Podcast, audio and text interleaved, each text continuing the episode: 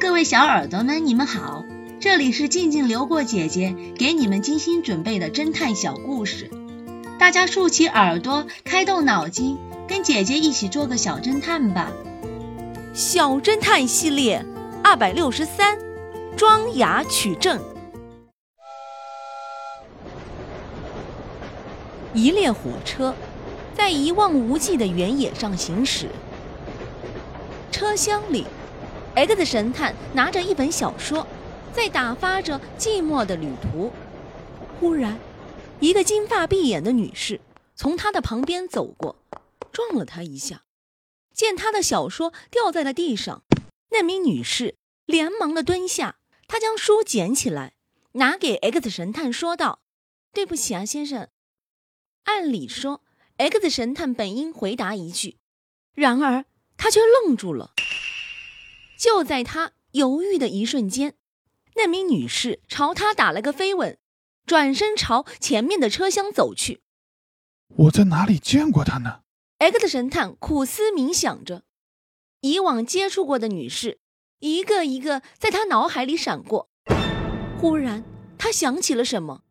X 神探装作若无其事的样子，离开了自己的座位，也朝前面的车厢走去。他要去找那名金发女士，可是他失望了。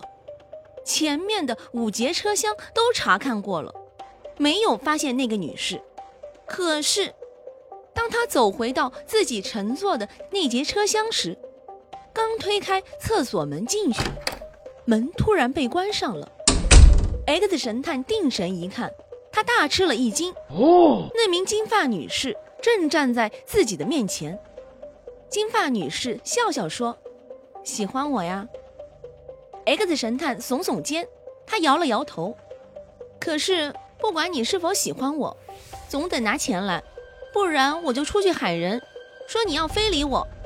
金发女士手握着门把手。紧盯着 X 神探那张毫无表情的脸，X 神探在思考着。金发女士眼中露出了凶狠而又贪婪的目光。你是个哑巴，快说，到底给不给钱？忽然，X 神探想出了一个妙计。很快，那个女诈骗犯乖乖地跟着 X 神探走出了厕所。当天，在警察局里。女诈骗犯承认了自己的犯罪事实。